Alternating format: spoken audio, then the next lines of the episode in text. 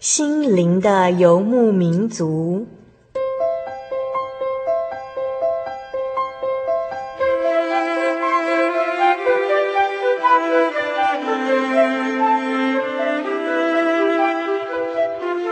在这个谁都不管谁的后现代社会里，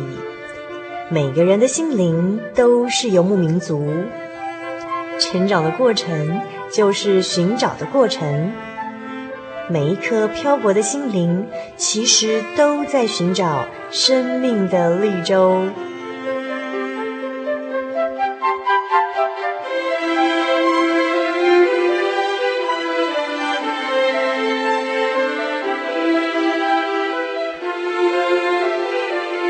本节目由真耶稣教会台湾总会制作，欢迎收听。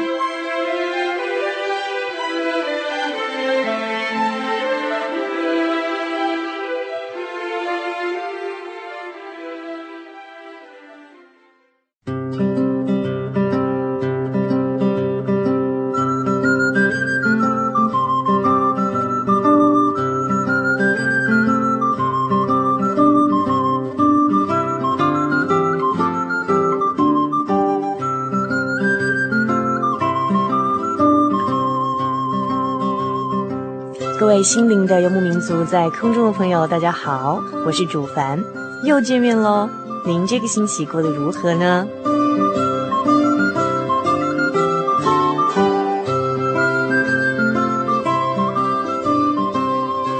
有一个年轻人遇到老教授，他就跟这个老教授倾诉他目前遭遇的种种苦楚。但是啊，老教授望着年轻人，语重心长地说：“孩子。”在白天，我们所能看到最远的东西是太阳，但是在夜里，我们却可以看到超过太阳亿万倍距离以外的星体，而且不止一个，数量是多到数不清的。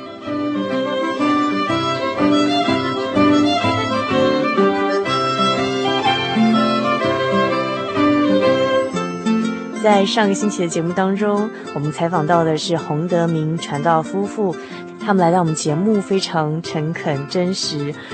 感人肺腑地跟我们分享了他们在这几年遭遇到的一场人生大患难，跟死亡病魔搏斗的这个过程。虽然是遭遇到这个人生的黑暗期，但是在这个深夜里头，他们却得以见到比太阳距离更远。甚至更多的满天繁星。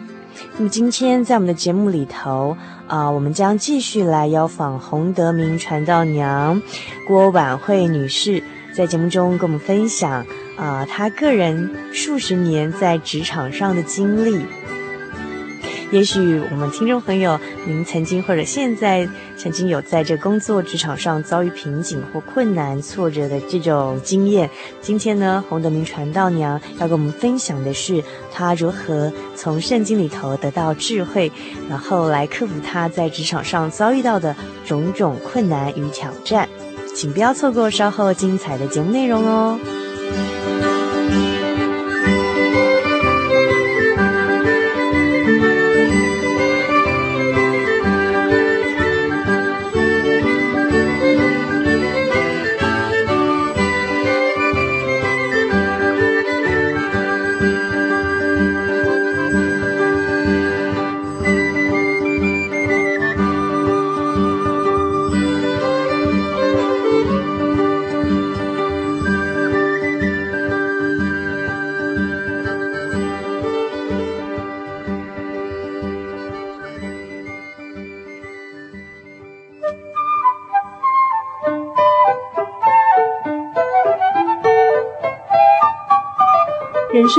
上不断上演着不同的戏码，小人物的悲喜，没有镁光灯的围绕，也没有众人的注意，但他们用尽心力演出自己。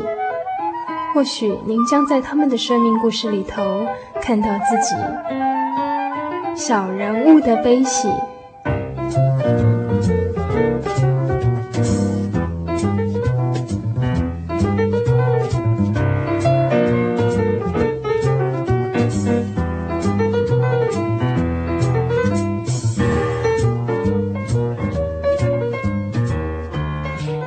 收听的是心灵的游牧民族节目，我是主凡。我们现在要进行的单元是生活咖啡馆的单元。在今天生活咖啡馆的单元里头，我们一样邀请到的是洪德明传道娘到我们节目当中来。我们先请传道娘跟我们听众朋友打声招呼。哈利利亚，各位呃听众大家好，我是红传道娘。然后我在这边一定要介绍一下传道娘的本名，因为我们常常把传道娘呃忘记他们的名字，然后只记得传道娘三个字，就以为传道娘姓传着。呃，传道娘的大名是郭婉慧。然后我上个星期已经介绍过了，传道娘是一个内外兼修才德兼具的好姐妹哦。然后因为她呃虽然之前是从事国际贸易二十几年的工作，但是呢，因为她非常喜爱用文字记录心情，所以呢，今天邀访的这个主题啊，我们今天请这个红传道娘在我们节目当中来讨论的主题叫万福之源呢，其实也就是这个呃传道娘她曾经在。呃，我们圣灵月刊发表过的一篇文章，就是叫《万福之源》。那因为主凡对这主题非常有兴趣啊，所以就是，嗯，我们就今天就特别请传道娘来跟我们讨论这个万福之源到底是什么源这样子。呃，那因为传道娘在这篇文章里面提到了一个，呃，就是他引用了圣经上的一些圣经人物的例子，譬如说像约瑟啊、呃、但以理、撒母耳、大卫，他们做事凡事亨通，手所做的尽都顺利，哈，这样的一个例。例子，然后然后也从当中有分享到说他在职场上二十几年的一些工作上的心得哦。那所以我今天主凡要请这个我们红传道娘到我们节目当中来跟我们分享，就是说，呃，这个万福之源如何在我们所做的事情尽都顺利哦。那呃，首先要请问传道娘，就是说当初是怎么样的一个动机会写像分享像这样的一个文章？呃，因为说实在，我二度就业大概是在十年前，那时候已经是整个景气啊，还有整个时空环境不再像民国六十年代、七十年代台湾经济起飞那个状况了。嗯、那我经历过那个阶段，等到二度就业的时候又完全不同。可是我居然能在其中生存了，继续了十年之久，一直到呃去年为止，所以我就感受到那个。很多不一样的心情，所以才会写下那个感想。万福之源，其实主要就是在工作中所体会到的这种职场的经验中，体会到这种做事的怎么样得到这个万福之源的一个经验。那主凡今天想跟听众朋友讨论这个问题，原因是因为其实我以前就常常很喜欢诗篇的第一篇里面他所写到的，好，就是说，呃，诗篇第一篇第一节到第三节说，不从恶人的计谋，不占罪人的道路。不做谢曼人的座位，唯喜爱耶和华的律法，昼夜思想，这人便为有福。他要像一棵树栽在溪水旁，按时候结果子，叶子也不枯干。凡他所做的，尽都顺利哦。然后我以前看到这个，凡他所做的尽都顺利，然后主凡都会非常的羡慕哦。因为我自己本身的经验就是，我必须要加倍的付出才能辛苦收成啊。而且通常都会百密一疏，顾此失彼这样子。那所以就是我常常会很想，就是说知道怎么样可以像圣经里面提到一些人物，凡他所做的尽都顺利的这些亨通的秘诀在哪里哦。然后所以我当读到传道娘。写到这个万福之源这篇文章的时候，我就非常感兴趣，然后我也希望把这样的呃传道娘她在文章里面提到的一些要点，然后跟听众朋友分享。那第一个呢，呃，传道娘她在这个主题里面有提到几点呢？那第一点是呃，传道娘提到就是说，嗯，就说呃，在职场经验里头啊，很多人都是会想要骑驴找马，然后但是其实呃，走到哪儿都差不多。那那其实真正重要的是，呃，就是说我们是不是尽忠职守在这工作，还有我们面对这工作的态度。那传道娘，其实你写这段文字的时候的的那个经历是怎么样？是不是也有在职场上找过很多工作啊，择木而栖啊，后来才想到就是说，哎，其实这样的体会是这样子的，对。是的，没有错。我在民国五十九年大学一毕业后就，当时是台湾开始经济起飞的阶段，所以呃，国际贸易是很热门的行业，因此我马上就投身在那当中。那曾经在日商还有外商，嗯，还有不同的这些外国公司做过蛮长的一段时间。那当时比较讲究这种气派门面啦、啊，还有外在看得到的一切，因此就比较不屑于那种小小的公司啊，几个人的那样子。可是时代一再的变迁，等到后来大概将近十几年前，很多产业外移以后，台湾的这些中小企业都开始比较采取呃短小精薄的这种。精小制度、精兵制，一个人就是要负担很多不同的工作，可是却能够能够还能够存留。所以在经历过整个呃台湾六十七十八十九十年代这三四十年间，整个的变化，整个的生态有很大的不同。那我本身的呃工作也也其实也不是。自己有意啦，有时候是因为呃公司撑不了破破，等于是倒闭啦。那有的是外移出去啦，那有的是呃，就说自己嫌他有些待遇不好，或者其他没有值得我再学习的很多因素，导致我一而再再而三的选择不同的工作，然后换不同的公司。可是，在换了这么多当中，等到一个时间一到。我觉得说我要寻求的，我要经历的，好像都经历过之后，我就觉得说，其实到哪里，公司大小有没有气派，或者工作的繁琐，其实对我好像都不是问题了。最重要的是，我只能够在当中，我能够应付的工作能够胜任得来之外，我还有余力能够接近神，那个才是我才要寻找的最重要的一个一个，就是说我想要找的工作是这样子，其他。一切外在的其实对我都一样，我都可以不会打搅到我了，我内心都可以能够处之泰然了。嗯、嘿，这就是我从刚开始年轻骑驴找马，等到后来会觉得说到哪里都一样这种感受。嗯哼，陈道娘，你你曾经待过二十几间公司哦。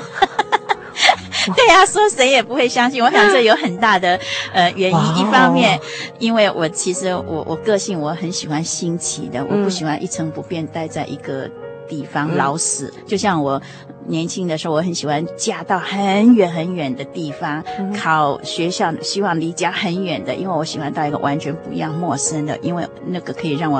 呃见识到很多不同的人士，然后可以给我很大的帮助学习，然后见识可以开一点。所以在公司里头，我也是一样，一个公司大概待个两年。能够一些人事啦，还有工作上，差不多就是就是都知道都会了。我觉得再待下去根本是浪费我的生命。所以在我年轻的时候，嗯、我还比较有资本可以选择人家的时候，通常都是我跟老板说不，然后我离开的。所以我一直一直跳，一直跳，因为。所以才会经历过很多不一样的呃外商。我最先是在日本公司，后来到加拿大的公司，嗯、然后又到这个呃那种呃中南美洲的，嗯，他们在台湾的分公司嘛，嗯嗯，嗯。就说不同国籍的，嗯嗯，所以他们的这种人种的脾气啦，还有都很清楚的生态，不是就比较能够了解，哦、比较能够体会，哦、嘿，那他们的差别在哪里啊？嗯跟你是说跟台本本土的吗？对，之类。我是后来才接触本土公司了，嗯、觉得蛮大的差别。外国人比较放得开，嗯、然后很有弹性，嗯、而且什么事情比较大原则。哎，他一个事情丢给你，你要怎样去，他不管你，你只要能够完成就好。嗯、可是中国的本土的公司就是什么都要盯着你，然后就是。一一一个萝卜一个坑就是了。嗯哼嗯哼，那因为我早期是是，他大概将近有十年时间，差不多都是在外商公司。那时候没有这个周休二日，可是那时候我就礼拜六就可以不用上班了，哎，一直都这样，所以我一直都习惯那样子，嗯、所以。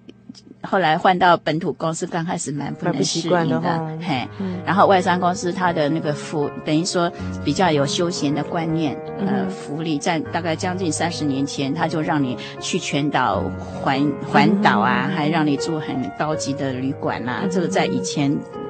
三十年前，台湾还没有起飞的经济起飞的时候是不太可能的，嗯、所以等于说可以让我在比较年轻的时候就稍微有一点见识了，嗯、因为各国的人士来来往往啊，嗯、大公司里头，呃，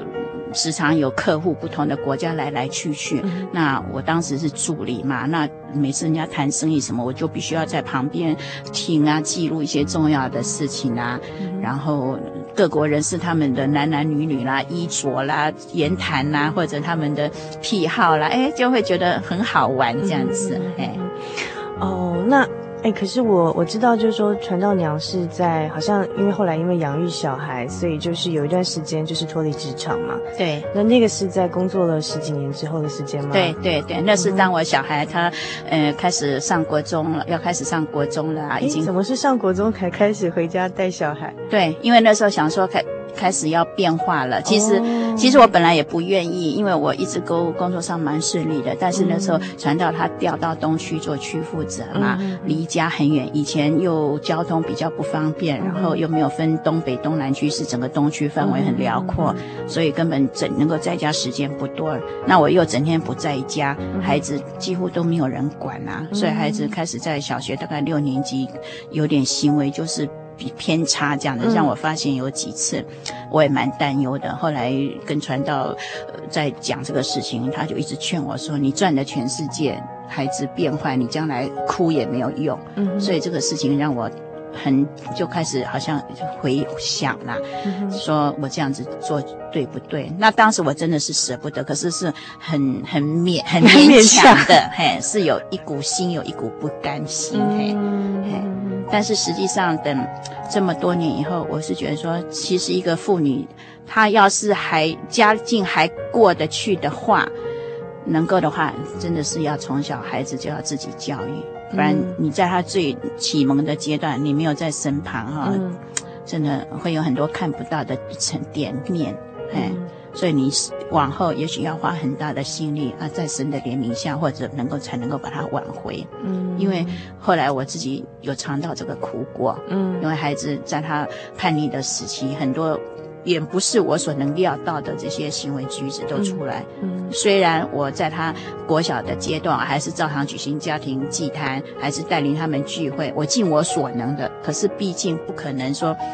一路陪着他们。面面俱到，嗯、嘿，所以我常常觉得这是我很大的一个失策，也是对他们很亏欠，更是对主很大亏欠的一个地方。嗯，哦、呃，所以第一个就是，嗯，万福之源，生命的优先顺序排列要清楚。尽管在工作上可以得到很多成就感，但是还是如果有其他更重要的事情，还是要把握。譬如说。嗯，像刚刚传道娘跟我们分享到说，孩童的教养问题、教育的问题，这是蛮重要的。那第二个是，譬如说像呃，传道娘换了二十几个工作之后，到后来发现，就是说不管他的待遇多或少，然后呃，人事公司可能会有些变化，但其实最重要的到哪里都一样，最重要是。不要影响到我的聚会的时间，好让我可以就是还有有自己的时间可以就是跟神的关系是是最重要的，所以这就是生命优先顺序。第一个是跟神的关系，第二个是跟呃子女跟家人的关系。好，那再来呢？呃呃，我想这再是同样就是我看到那个传道娘在万福之源这篇文章里面提到的第二个重点，就是说时时的向神来倾吐心意，来加添智力跟。体力哦，那这个是传道娘在二度就业的时候所所可能所特别有经历到的一段这个体会哦。呃，刚刚我们提到说陈道娘她啊，先前在职场工作十几年，换过很多家公司，然后后来呢，因为要教育孩童的关系，所以离开职场哦，有到了七八年的时间吗？嗯，还是离开职场，对，在全职的职场几乎有八年的时间，八年的时间，哎，那就是这当中晚上偶尔有到附近学校去兼一两个小时的课，嗯哼哼哼哼哼。那所以之后在二度再回到就业职场的时候，那啊，陈道娘有写到就是一个态度，就是不叫人小看你年长，还有就是不白占。未缺哈，尤其是在那个时候，可能是已经是科技蛮进步啦，然后大家都是很就是电脑可能要有点电脑的素养，然后可能都是工作上所必须的。但是传道娘写到自己是个电脑白痴，那这样二度进到职场是用怎么样的一个精神或是态度，然后去去来面对这个新的挑战呢？因为等二度进入职场的时候，我已经大概四十四或四十五岁了，嗯、那整个时代背景不再像以前了，嗯、所以我一进入就没有机会再进入说以前那种外商的因为很多都已经撤走了，啊，那、嗯、再一方面自己的条件也不像年轻人了，所以我后来就进入的都是这些本国的公司啦。嗯、那本国公司里头，呃，在几乎我都是比老板都还，好像所待过的都比每一个老板都还还还老啊！真的，对，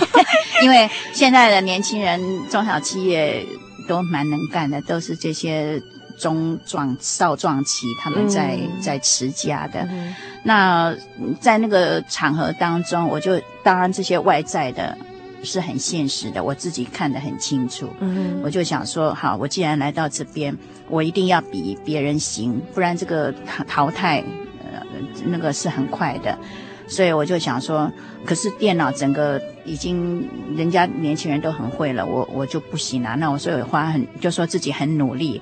学，那你光学没有实物的经验，还是很快忘掉。因此，借着工作，工作一定要用到嘛。那从最先很举步维艰开始，我就花比别人更长的时间，甚至在很多同事都下班，在冬天很寒冷的夜里头，我自己一个人都还关在那个办公室里头学那个 Photoshop 画图着色。我没听错，传道娘，你你说你二度回职场的时候已经是四十四岁了吗？对呀、啊，对啊、然后再学 Photoshop 跟。对呀，这些绘图人体吗？对呀，因为我是 业务的。冷冷的寒冬之中，对，然后晚上一个人加班这样在那边学电脑。对，那刚开始画出来的图，当然比例啦，还有着色不是很漂亮，哎，可是就是一次一次的工作，让你不断的修正啊，哎，然后不止这样子，因为我讲过，因为时空的变迁，让的后来做业务的，他不是只是接订单而已，他很多这种技术层面的。衣服的板子啦，做尺寸啦，嗯、还有验货啦。过去是一项工作分很多人负责的，现在在这种背景之下，嗯、你必须要一个人都会。嗯、所以有关这种打板的一点一点知识技能，嗯、你也要会懂一点。嗯、然后实际上有时候到国外去看货，到不同的国家，那个你。责任都要自己承担啊！这个货好货不好，能不能出去，没有人可以让你询问的，你要自己能够做一个决定。嗯哼。所以整个在整个磨练当中，你你一定要比别人家看得准，然后又又能够很很正确，速度又要快，嗯。因为有时候你这个传奇。呃，你要是没有拿定主意，这个货赶不上，然后这个传奇跑掉了，整个货就泡汤了，嗯、这个给老板无很大很大的损失啊。嗯、那你在这种事情当当中，你要是不能够做出很有经验的抉择的话，那老板没有请你的必要啊。嗯、可是你这一点，也许因为你的经验比较多，嗯、你可能在这点上，你可以比年轻人看得准，看得狠一点。嗯嘿，所以有时候我就说，靠的就是说自己过去有的一些学习的经验，然后知道怎么样处理，能够马上做一个抉择。嗯，然后在技术的，比如说平常工作当中，你这些技能你也不比别人家差呀。嗯，你会的我也会啊，你会画图会着色，我也不比你差。我的拿出来的成果也都是洋洋洒洒的。嗯，所以就说在这个上面。刚开始我是尝到蛮大的苦头了，因为自己赶不上人家，很大的压力。嗯嗯、可是我就是有花时间这样子一学，借着不断的修正工作当中的错误，嗯哼，嘿，然后人家给你不好的脸色，也是把他一笑置之。本来你到哪边工作一定会碰到这种事情，不要把它认为是很难堪啊，就认为说这是要。激励自己更上进，你就把它吞下去了。嗯、所以很感谢主啦。经过一段这个适应期，呃，我就觉得说，我起码要让老板或者让客户肯定我，因为有时候什么事情啊、呃，直接跟客户回回交谈啦，或者回就说谈事情啦，嗯、年轻的都要在旁边做我的助手。他就不能独当一面。嗯、那因能够这样，就是因为我起码有一点看头吧，老板才会放心让你这样子做，是不是？嗯、所以我当时秉持的意念就是说，我今天得来那份工作已经不容易，我的青春也不在了，嗯、我的很多外在的优势没有了，嗯、但是我并不因为这些而失色，嗯、我还有不同可看的。嘿，地方的地方，对对，对对对，所以这就是我意思说不白占地图了，因为我想尽量想说，老是老这个姜，老姜也不错啊，也是辣的，也是辣的这样，我是想呈现这样子。所以刚才那个红传道娘跟我们分享，就是万福之源，凡事亨通哦，特别是在职场上哦，他跟我们分享一些怎么样让事情做得顺利的一些秘诀。第一个，他提到就是说，生命的优先顺序排列要清楚，包括说你如果现在是呃，譬如说嗯、呃，教养的问题比较重要，还是跟亲人家人相处时间重要，或是该跟神交通的聚会的时间，就先把生命的优先顺序先呃厘定清楚。然后在我们工作职场上，第二点，他也跟我们分享到，就是说呃，秉持着一个精神，就是把事情做好，不要让人小看你年轻或年长，即便是我们是年纪比较大的，二度再回到职场上的，然后秉持的观念是不白占职缺，就是我们既然今天老板请，我们就是要把事情做好，但是我们呢，有些不如人的地地方，或者是不如年轻人的地方，比如说电脑啊，或一些技能啊，这地方呢，传道娘告诉我们说，他自己本身的经验是，呃，加倍的努力，甚至就是说晚上，呃，一开始的时候就是用。加倍的时间来弥补之前不足的地方。那还有我看到一点，就是你提到说，那碰到这个状况，你说你时时向主倾吐心意，加添智力体力。所以就是，呃，碰到工作上碰到困难的时候，也是祷告，或是说求主耶稣帮助我们去解决我们技能上不如人家的地方吗？对。那另外就是我，我想刚刚传道娘跟我们提到哦，第一个就是说，呃，生命的优先顺序设定好。那第二个就是说，嗯、呃，就是说该秉持的精神是不要叫人小看你，然后不要百战之缺。然后第三个是碰到困难的时候，我们向主吐露心意哦，求神来加添我们的智力体力，来完成这些工作上碰到的困难。然后第四个我有看到一点就是说。呃，传道娘同时在文章上有写到一点，就是说，呃，不要因为工作之忙而忙而忙。第一个忙是忙碌的忙，第二个忙是茫然的忙，第三个忙是盲目的忙哦。就因为这些忙忙忙而轻忽来就近神的恩典，失去了的力量的来源哦。那其实，哦，我在这边很好奇，是不是有具体的实例，让传道娘会感受到说，我们在遇到这些忙忙忙的一些冲突的时候去做取舍啊？因为那个贸易工作本身就时常要加班呐、尤其碰到客户来期或者这个要出口期，那个很多呃工厂货品截止的时间，并不是像我们上下班那么准时，嗯、有时候要到八九点东西才包装好，嗯、然后赶夜班装货，明天一早的船。一早卡车要拉到基隆或高雄那边接关，嗯，所以不像我们办公室那么那么有定时的上下班。嗯、因此在这种季节的时候，哦，有时候就是忙得昏头转向，那回到家往往都身心俱疲啦，嗯。那再加上有时候孩子很多方面不，我们因为没有办法亲自教养他们。好好的照顾他们，所以很多难免有不如我们理想的。看到这些不理想的层面，或家里头一团乱呐、啊，或很多事情该处理的没有处理，自己就开始脾气上来了，整个失掉平衡。啊、就是，那所以有具体的经验，就是曾经因为忙而忙而忙的经验。对啊，然后就脾气就很很暴躁，嗯，然后有时候对孩子明明知道说不该用那种。口气，可是有时候你一下子气在心，就话就出来了。嗯。那本来事情是有，也许不至于那么严重，但是你这样一出来，脸色又不是很好，让那个亲子关系就变成很糟糕。那甚至自己还不能理智的时候，有时候就会赶他出去。再碰到就说你给我出去，碰碰到说亲子之间他有什么不对的时候，然后你又不能控制自己，又赶他出去，哎，他就是就真的离家出走，所以那种当时你就会很难过，然后才会说我我是不是很多地方还是要反诸自己，嘿，是因为一直在忙着世俗的事情，你都没有神的话语做力量。嗯，然后一方面觉得心里感一直感觉到心里头好像沙漠一样，好像很渴很渴，所以即便在那样很忙的时候，有时候我早晨上班途中，我都会包包里头带那个教会的刊物啦，看个一篇两篇也好，哎，然后让自己安静一下，哎，慢慢就觉得说。呃，怎样吗？还是有聚会的时间要去聚会，所以我家离那个上班地点还蛮长的时间，还要转两三趟车。嗯，然后常常赶回，有时候人家聚会都结束要祷告了，我想也没关系，去祷告一下也好。嗯，然后都这样子完才回家吃饭。嘿，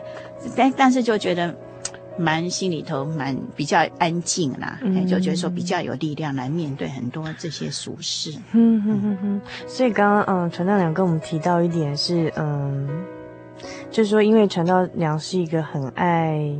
学习，然后工作也非常投入的人啊，那所以说其实也有经历过，就是说会因为忙。就茫茫然的茫，然后盲目的盲哈，这样的经验，甚至会有时候脾气不好，如果工作上遇到一些不愉快的事情，甚至会把一些诶情绪带回家里头，会影响家里的亲子关系哈。那我想这个经验可能很多人都蛮熟悉的，因为我们可能都曾经是这样的人，或是也可能是这样的受害者这样子。然后啊、所以说，诶传道娘刚刚跟我们提到说，她后来就是有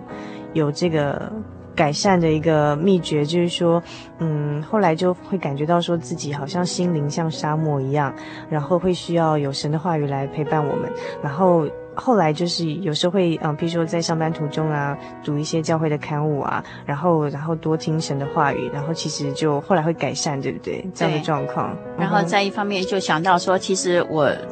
对教育是最没有办法的，因为，呃，我我本来就不是很喜欢小孩子，可是有了就不得不教养嘛，因为神的话是这么说，对呀，啊，就就是要尽责任，可是我又不太会教养孩子，然后又没有长辈在身边，后来我就想到说，哎，无形的身教其实就是最好的。我虽然嘴巴不会讲，我也没有这方面的理念，那我能够以身作则，无形中让孩子心目中妈妈就是这样进出教。会的，就是有在教会的工作上帮忙的，嗯，这就是长远的一种一种影响。嗯，因为我时常想到，我很小的时候，我父亲他时常都呃要我坐在他身旁，然后他剪报，他就叫我帮他贴，嗯，然后很让我就说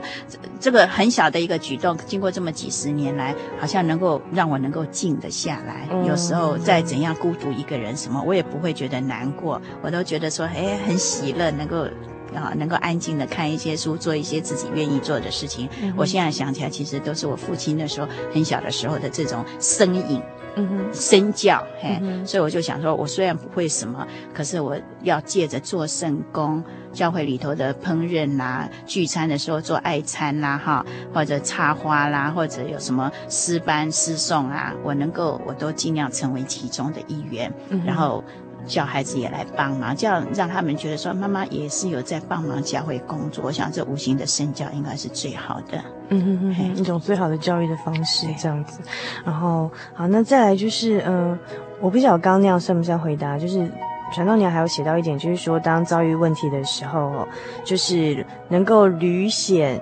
如夷、圆融解决的秘诀是什么呢？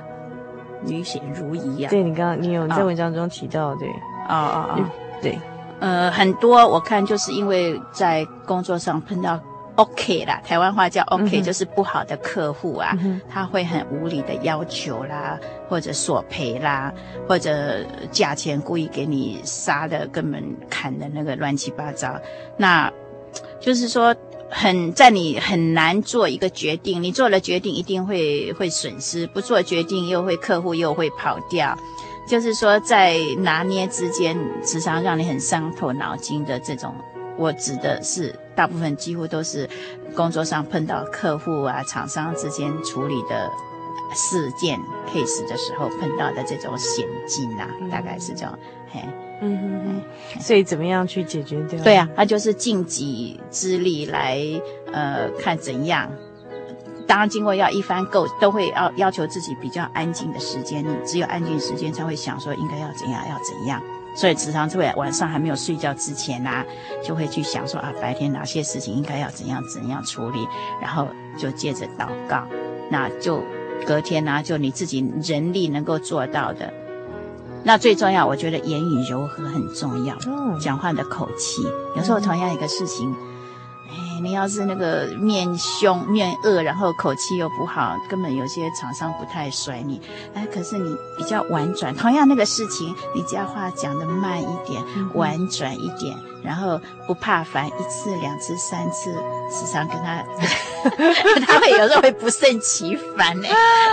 这好像主耶稣那个圣经上说，求圣灵的人一直在叩门叩门，有没有？后来那个富豪人家已经在床上了，还啊不得不下来给他开门，省得你烦我。我发现很多这。很好的用法可以用在工作上，就像圣经上说，言语柔和，使怒消退。有时候碰到一些恶客这样子，然后态度比较阿爸这样，然后用比较柔和的言语，其实往往可以比较容易的把事情解决掉这样。我觉得言语柔和还有脸带笑容真的很有效。那人家给你的一些软钉子，我就不要太在意。那我发现同从同事当中，我也可以学习。有时候同样一件事情，其他同事气得要命，我觉得那有什么？你你不同的态度把它接受下来就好啊。嗯，所以后来磨练到情绪 EQ 也也不错，就对。也要也要有修养就对了。碰到的不愉快的事情，你其实你到哪里都会碰到。就说人事人事不一样啦，可是都是会有那种不愉快的，愉快的事情。哎，那你为这种生气何苦呢？对不对？扰了自己一一潭春水啊！嗯，所以就是碰碰到问题的。秘诀就是传道娘，她会在这天晚上，然后想一想该怎么解决，然后祷告，然后隔天呢，啊，去 处理问题的时候呢，那还有就是要言语柔和，面带笑容这样子。对啊，可是这跟巧言令色不一样啊。哎、嗯，我该讲的我提出来，可是我比较。婉转不着痕迹，但是能够表示出我要的东西。我就是要跟你赔，我就是要向你提出这个索赔，你就是要赔我，但是我不要讲这么直，而且拐弯抹角。哎，到后来他会不生气吧？好了好了，多少了我就赔你，他就自己很干脆讲了。然后有时候赔的不是我理想，我就这样好像不太够吧，说不过去了，就是旁敲侧击的。嗯哼哼，So，那呃。另外，我看到就是呃，传道娘还有提到，就是第五点，就是碰到一些疑难杂事落到自己身上的态度哦，呃，就是呃，欣然接受，把它当做一种挑战去处理，然后当做是一种可以磨练跟学习的机会。然后还有就是不要忘记时刻邀请主耶稣来作证，然后所以事情呢，往往就可以拨云见日，完成任务。这我倒觉得蛮好奇的，因为我们一般人碰到就是上面的人或旁边人把事情推到我们身上的时候，然后其实一般人都喜欢也推推到别人身上，因为没有人喜欢揽太多责任在自己身上，所以大家通常会。呃，能推就推，然后尽量事情都不要在我身上。可是传道娘就是在文章上有写到一点，就是说，呃，碰到这些疑难的杂事啊，如果已经落到自己身上，其实就把它当做是一种磨练跟挑战的态度，是这样子的吗？对。呃，就是我工作上碰到，因为公公司里不是很大嘛，所以客户就是那么几个，譬如说有十二个，职员也就只有那么几个。嗯、那老板他也许想说年轻人经验比较不足，所以都把一些比较好的客户，就是比较所谓比较好的客户，就是说他们的呃下订单又快，然后要求又比较。没有那么啰嗦的，嗯哼，很简便的，你只要呃照本宣章，照他要的弄一弄，哎，订单就来了，就可以顺利出货。把这种很容易的 case，哎，case 都交给他，到后剩剩下来就是那个小小的，在那种很名不见经传的那种地方，可是又是还是有订单的，但是他的要求又很啰嗦、很繁琐。的，因为不同的国家不同的那个要求嘛，还有买的货品的品质什么，整个都不一样。这些几乎年轻人也许比较处理不来。说实在，因为他东西要出口，要经过一道一道的检验啊，嗯、那个要求的那个那个 test 不一样。嗯哼，那很多这个过程很繁琐，所以老板都把这些难搞定的 case 对全部都放到我头上。他刚开始。当然我会有气啦，心里头会觉得说，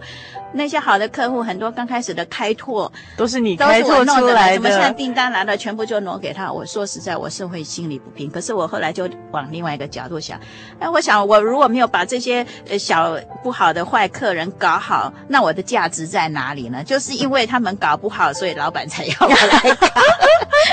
所以这样子一想，我就想说，好吧，那我就秉持。我感谢神啊！我是觉得说，神让我们基督徒比较会有耐心，嗯，然后比较有平稳的心，嗯哼，不是说你没有气，还是会有那个自己的血气在，可是那当中你会经常说，那没有关系啊，就一步一步嘛，靠自己。嗯、所以真的是碰到很多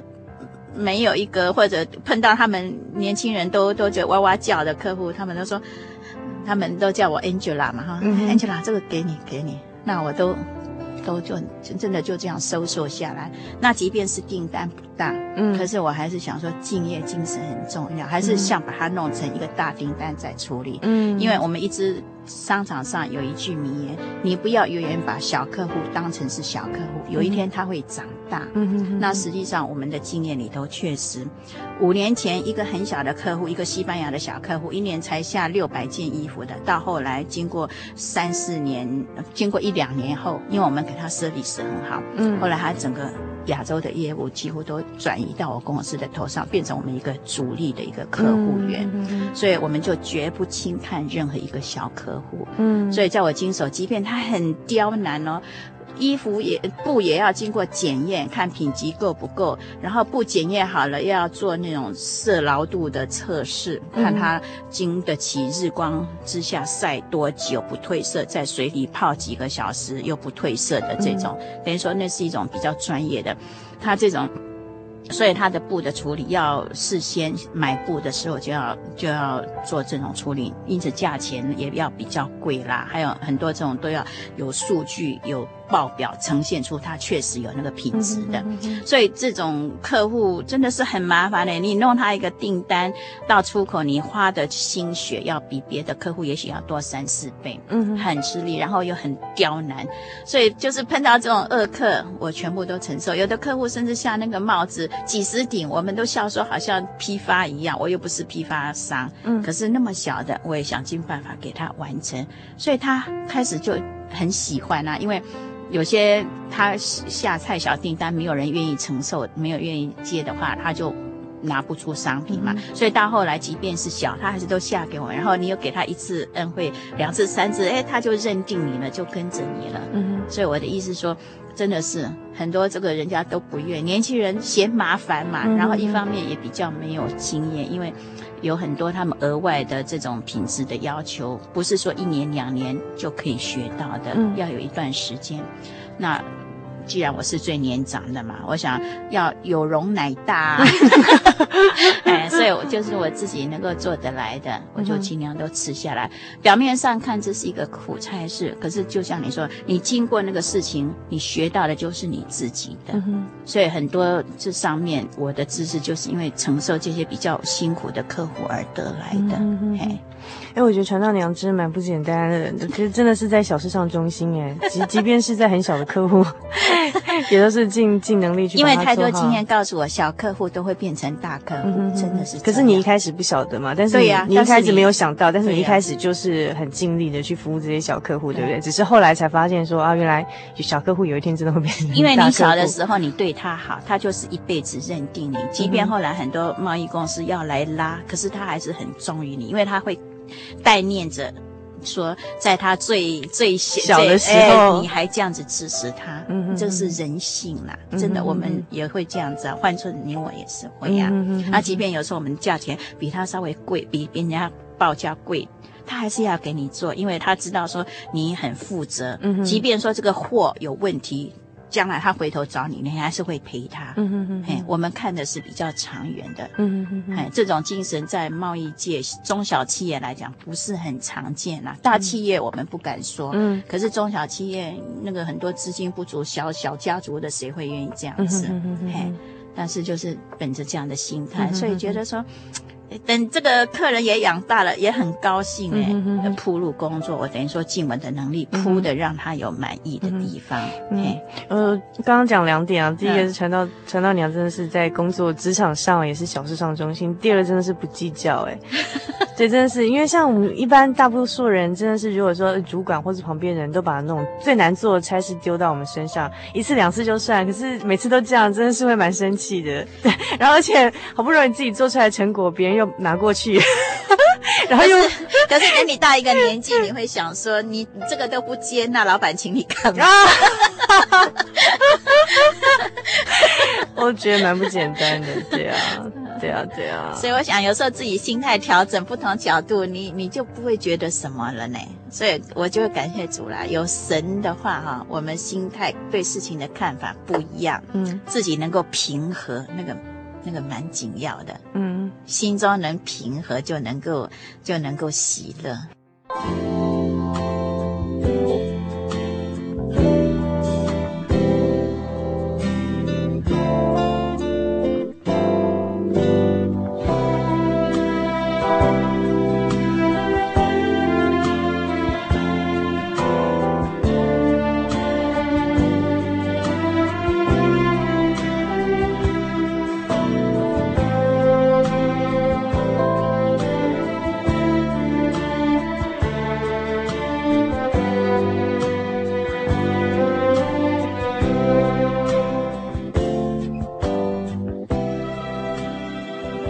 所以今天陈大娘跟我们分享几点哦，就是他找到万福之源，就是在呃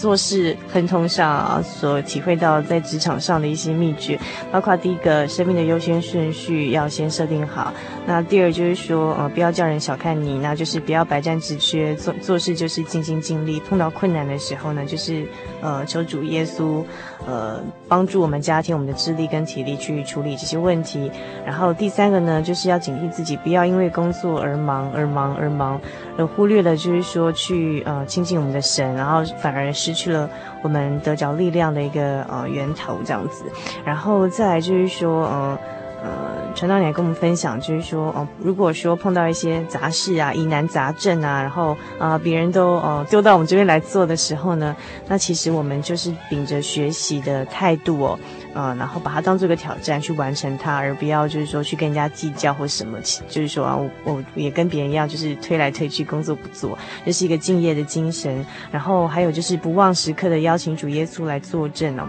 然后这样呢，碰到问题的时候就能够拨云见日，完成任务。好，那这个呃，最后呢，就是说我在想，就是说其实呃，传道娘在职场上这些体会，其实很多是从信仰跟我们的圣经人物里面。所体会出来的，对不对？但是譬如说，像我是觉得我很感谢神呐、啊，因为自从我信了主以后，呃，我得到很多朋友哈。其实我在日常生活当中，我我很需要有一些长辈或一些呃贤明的人能够来指教我，但是好像时常 是大家太客气呢，还是怎样？大家都不指出我的缺点，讲的我听到的都是好听的话。那人这样子很容易沉湎在其中，就没有办法进步。嗯，可是慢慢的，我想，好，现实生活里头既然得不到，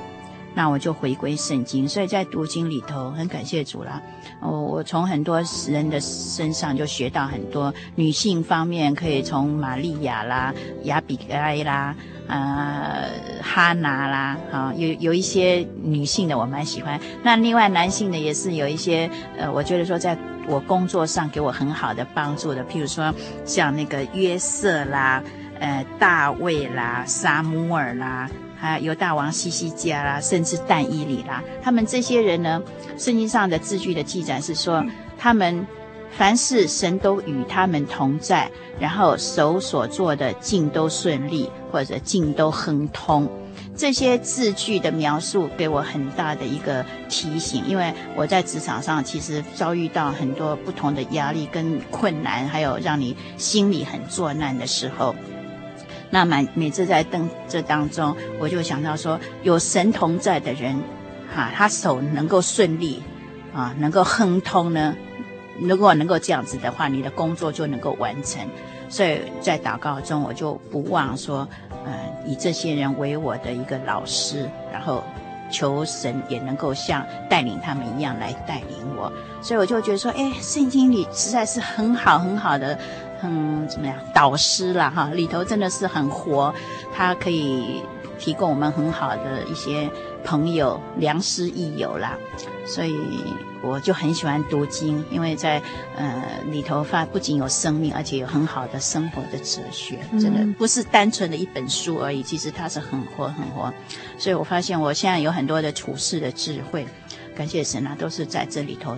得到的。嗯，有没有哪一个圣经人物是嗯的事迹是嗯传道人印象特别深刻？就是当你曾经在碰到工作上的某些困难的时候，哎，这个人的他圣经上记载他怎么样处理这些事情，给传道娘很大的一个比较那个的就是约瑟，因为呃在那个呃创世纪三十九章里头哈。他短短几个章节啦，五章五三十九章的五节啦，二十一节啦，二十三节那边都有提到。他虽然在不同的境遇，譬如说最先是在那个护卫长波提乏的家里呀、啊嗯、做管家，嗯、但是神跟他同在啦，所以他手做的也都很顺利。虽然在这样安定的时候、平安的时候，他也是这样子敬神。可是后来，虽然到下到狱里头，监狱里头，哎，二十一节那边也记载，他虽然是在狱里头，可是他也在那个司狱长的眼前蒙恩。嗯，最先他是记载，呃，在那个呃波提乏的家里蒙恩，但是后来是在司狱典狱长的那个眼前也蒙蒙恩。短短的一些章节里头就记载了这么多次，那。呃，再后来，他就是碰到那个祖母色诱他这个事情，我就想到，确实在职场上有蛮大的诱惑。嗯嗯，嗯，我年老了是。已经什么都没有了，可是，在年轻的时候，说实在，还是有很多这方面的陷阱，因为你交际应酬，跟厂商之间、跟客户之间，一定是免不了。嗯嗯嗯嗯，接触的人多，难免就是。而且这种交际应酬的场合多，在一方面，很多收回扣的很多。嗯嗯，你今天既然是业务，你在采买、在下单，你中间要差额，你要自己多赚，这个是很容易轻而易举的。嗯，所以在。等于说自己本身有碰到很多呃复杂的 case，你就会想到说约瑟他也碰到很多各种不同的引诱，嗯，可是他都能够洁身自好，嗯，所以无形中这是一一盏明灯啦，就会慢慢觉得说应该要效法他，嗯，所以有时候我觉得说你光靠自己真的很容易跌倒，嗯，不是说不会。还是会有软弱的时候，嗯，人毕竟还是会受到这些影响，尤其在你，比如说你经济面有很大的困难的时候，嗯，或者人在很寂寞的时候，嗯，好，先生又不在身边，又然后工作上又很吃力的时候，嗯，然后。也许在职场上，或在同事当中，或者认识的人当中，有人对你很好，很那个，你还是在很多方面会会会难免不动摇的。嗯，这是一种很大的考验，嗯哼，也是一种人性的弱点。嗯，但是我常常就会想到说，约瑟这个事情，嗯，然后再后来又读到其他这些王，列王记上记下里头有记载一些王，只要他行耶和华眼中看为正的，神都一定祝福。嗯，那很多做为恶的。神都毁灭，都是都是这样子的。嗯、哼哼，再后来看到他但伊里，他在那样子历经不同的朝代，历经那样子的。那么那么苦的逼迫之下，他都持守，我就觉得说，这种坚韧，这种持守，这个是很难得的一个美德啦，嗯，很不容易。但是他能够做那样子，我想既然他能做，我们应该要效法。嗯，所以实际上就是这些圣经人物没有说特定哪一个是特别让我，我就觉得说有几个都是我很喜爱的，嗯、所以我都说那些都是我的好朋友，因为他们虽然是很久远的时代，很久远时代的一言一行其实都很鲜活，对，嘿，并不因为。好像就是他们遭遇的事情，也许不是你的事情啦，不一样的。可是那个原则、那个精神，其实都是相同的。所以我常常觉得说，你在世的时候，如果有人能够有幸碰到这些人，固然是很好；有长辈来指引你，来帮助你，固然是好。没有也没有关系。其实圣经里头就已经太多了。圣经里面教导我们很多。很多。其实我也是这这这几年才再读到这旧约圣经这些人物，在我生活中有很多的指引，包括就像像刚才那个陈道娘讲到约瑟，也会是常常想到说，哎。在同一个章节，或是几个临近章节里头，已经讲到好几次，就是说，呃，耶和华使他手上所做的一切尽都顺利。嗯，我就想说，哎，为什么？他到底是怎么样可以做到这样子？嗯，对，我觉得常常越读越觉得非常有趣。嗯、那今天传道娘我们跟我们分享的就是，呃，他怎么样在从圣经、从神的话语中得到这个在职场上做事情的一些智慧，然后碰到一些困难的时候，怎么样透过祷告的方式，然后神来帮助他，赐给他智慧来解决这些问题。然后还有碰到一些，就是说啊，别人都不愿意做的，丢到他身上的苦差事，他怎么样？因为就是说有信仰的关系，然后有一种比较乐观的态度，然后把它当做一种学习跟挑战。展，反而得到更多学习的机会。那这点点滴滴真的都是一些人生的经验，那给我们这些嗯，相信听众朋友一定也有很多的收获啊、呃，特别是在我们碰到职场上的困难，或者说我们现在如果有人正在职场上遭遇到一些挫折啊，或者需要调试的地方，但是陈亮阳告诉我们说。呃，在哪里都会碰到不愉快的事情，所以最重要的是我们怎么样就让自己有灵修，然后让自己去、成长，然后可以去面对我们生活中呃碰到这些种种的困难。那今天非常谢谢陈亮良到我们节目中做这些分享，跟我们分享是万福之源，呃，这个在做事凡事亨通的一个秘诀哦。然后就是在神的话语里头找到的。那么在我们这个单元结束之前，是不是请陈亮良给我们听友做最后的勉励？也许我们有些听众朋友他刚好在职场上碰到一些困难呢。呃，想说的还是那一句哈，就是主耶稣也许以艰难，呃，给你当饼哈，以困苦给你当水，但是我们不要拒绝，因为毕竟饼跟水虽然是很简单的，可是毕竟是我们不能缺少的，它会使我们得到成长，得到力量。然后你一旦承受呢，你就可以看到，呃，神呃没有向我们隐藏，他在我们中间，在我们前面。嗯哼，好，今天非常谢谢陈道娘。